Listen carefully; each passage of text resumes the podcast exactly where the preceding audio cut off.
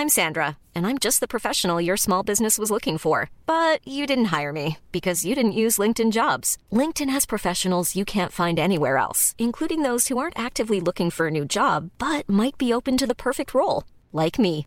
In a given month, over 70% of LinkedIn users don't visit other leading job sites. So if you're not looking on LinkedIn, you'll miss out on great candidates like Sandra. Start hiring professionals like a professional. Post your free job on linkedin.com/people today. Nous sommes en guerre. Moi, moi, je, personnellement, je m'étouffe. Accélère Accélère Ils sont aux ordres du pognon Faut laisser la star tranquille. Salut, c'est Hugo, j'espère que vous allez bien. Nouveau résumé de l'actualité en moins de 10 minutes. Dans l'actualité aujourd'hui, ça se passe à l'étranger et ça risque de faire fortement débat en France. Le Danemark va lancer un Corona Pass qui va permettre de voyager, d'aller au restaurant ou même à un concert. Alors, je vous explique. Alors, ce Corona Pass, c'est d'abord ce qu'en France on a appelé un passeport vaccinal. C'est la première fonction du Corona Pass. Concrètement, si vous êtes danois et que vous êtes vacciné, vous allez pouvoir voyager en échappant aux contraintes sanitaires comme les tests PCR ou encore la quarantaine exigée en rentrant de certains pays. en l'occurrence, au Danemark, ce Corona Pass, c'est pas seulement un passeport vaccinal, ça va être aussi une application pour smartphone qui va permettre aux Danois tout simplement de confirmer leur statut immunitaire. Je m'explique. En gros, c'est très simple, si jamais vous avez été testé ce matin et que vous avez eu un test négatif, eh bien les informations se mettront directement sur une application dédiée et donc à ce moment-là, vous pourrez aller au restaurant le soir en scannant votre QR code qui garantit que vous êtes négatif et que donc vous pouvez aller au restaurant sans problème. En l'occurrence, de nombreuses entreprises au Danemark comptent sur ce passeport pour reprendre leur activité, notamment les restaurateurs et les hôteliers, et ce passe pourrait également permettre la reprise des concerts et des festivals en attestant assez facilement qu'on est négatif parce qu'on a fait un test quelques heures avant et que du coup le résultat est authentifié directement sur une application. Après, vous l'imaginez, tout ça fait débat, ça fait débat déjà parce que certains disent qu'un passeport vaccinal crée une inégalité entre les vaccinés et les non vaccinés. Ça fait aussi débat parce que le vaccin empêche les symptômes chez la personne vaccinée, mais on ne sait pas encore pour sûr si le vaccin empêche la transmission du virus à une autre personne. Les dernières études semblent le confirmer, mais ce n'est pas une certitude non plus. Donc voilà, il y a des interrogations sur ça aujourd'hui. Bref, c'est une solution mise en place au Danemark pour permettre donc la réouverture dans les prochains mois d'un certain nombre de lieux et beaucoup d'experts disent que c'est une solution qui est intéressante. Le débat risque donc potentiellement d'arriver en France quand la vaccination se sera bien développée, donc on verra ce qu'il en est. Alors puisqu'on est sur le Covid et avant de parler d'un autre sujet qui n'a rien à voir, on va parler de tourisme vaccinal et oui, ça existe. Alors le tourisme vaccinal, qu'est-ce que c'est? En fait, ce sont des touristes qui partent en vacances dans des pays où ils vont tout simplement pouvoir se faire vacciner plus facilement contre le coronavirus. En l'occurrence, de plus en plus de pays proposent ce genre de voyage, on parle notamment d'Israël, de Cuba, des Émirats arabes unis ou même des États comme la Floride aux États-Unis. Ces voyages sont uniquement réservés à des touristes fortunés qui craignent qu'il y ait une pénurie de vaccins dans leur pays et donc qui sont prêts à mettre beaucoup d'argent pour être immunisés contre le Covid. Par exemple, les membres d'un club de personnes riches à Londres se sont vus proposer pour 45 000 euros des vacances sous le soleil de Dubaï et une vaccination des doubles doses. Alors pourquoi est-ce que les pays font ça? Eh bien du côté des pays qui proposent ce genre de vacances, l'objectif est de revigorer son économie et son tourisme affecté par la crise du coronavirus et Cuba en l'occurrence a même commencé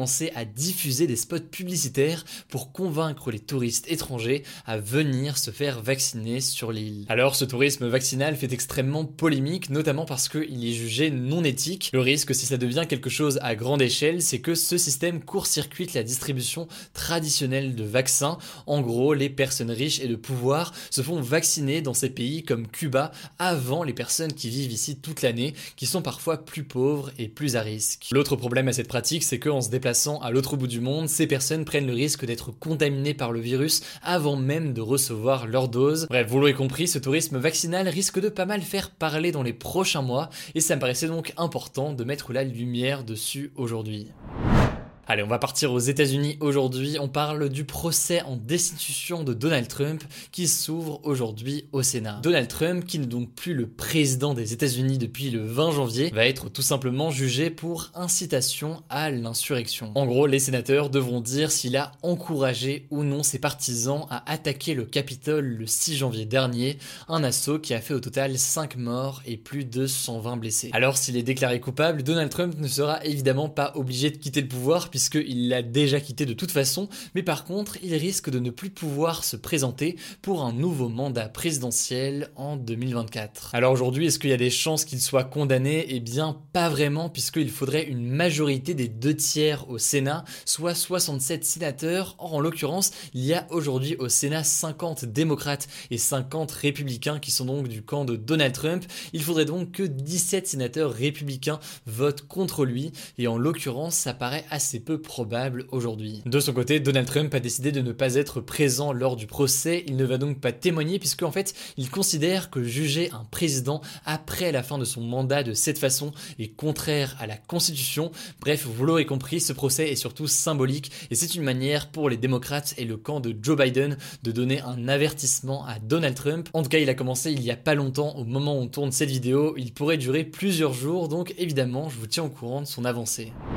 Allez, comme chaque jour, vous le savez maintenant, c'est l'heure des actualités. En bref, les actualités importantes qu'il faut retenir aussi dans la journée. En France, depuis hier, un hashtag est très utilisé sur les réseaux sociaux. Il s'agit du hashtag Sciencesport. Et sur ce dernier, un certain nombre d'étudiants dénoncent les agissements d'étudiants avec du harcèlement sexuel, mais aussi du viol. Les témoignages sont relayés notamment par Anna Toumazov, qui est derrière le compte Instagram, même pour Cool Kids féministes. Alors, dans ces témoignages, de nombreuses accusations sont faites contre des étudiants des différents instituts d'études politiques et Sciences Po qui sont présents partout en France, mais ce qui est aussi dénoncé, c'est parfois le manque de réaction venant des différents IEP, un manque d'action et de sensibilisation face à ces accusations et ces problèmes très graves. En tout cas, évidemment, de notre côté, on va continuer à en parler dans les jours à venir dès qu'on a du nouveau. Allez, la dernière info, c'est une info insolite. Au Royaume-Uni, une ferme a récolté 57 000 euros en louant ses chèvres tout simplement pour des apparitions dans des réunions sur Zoom du monde entier. En fait, l'idée est partie d'une plaisanterie en avril dernier quand Dot McCarthy, la gérante de la ferme, a proposé de prêter ses chèvres pour qu'elles apparaissent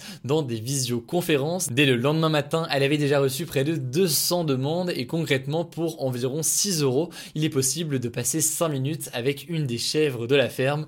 Du coup, grâce à l'argent gagné, la ferme a pu tout simplement continuer son activité malgré la crise et le coronavirus. Voilà donc pour ce nouveau résumé de l'actualité en moins de 10 minutes. Rendez-vous sur Instagram Pour d'autres contenus, sur YouTube aussi, vous le savez, pour ces prochains résumés de l'actualité. Je crois que j'ai tout dit, surtout prenez soin de vous, prenez soin de vos proches, et on se dit à demain.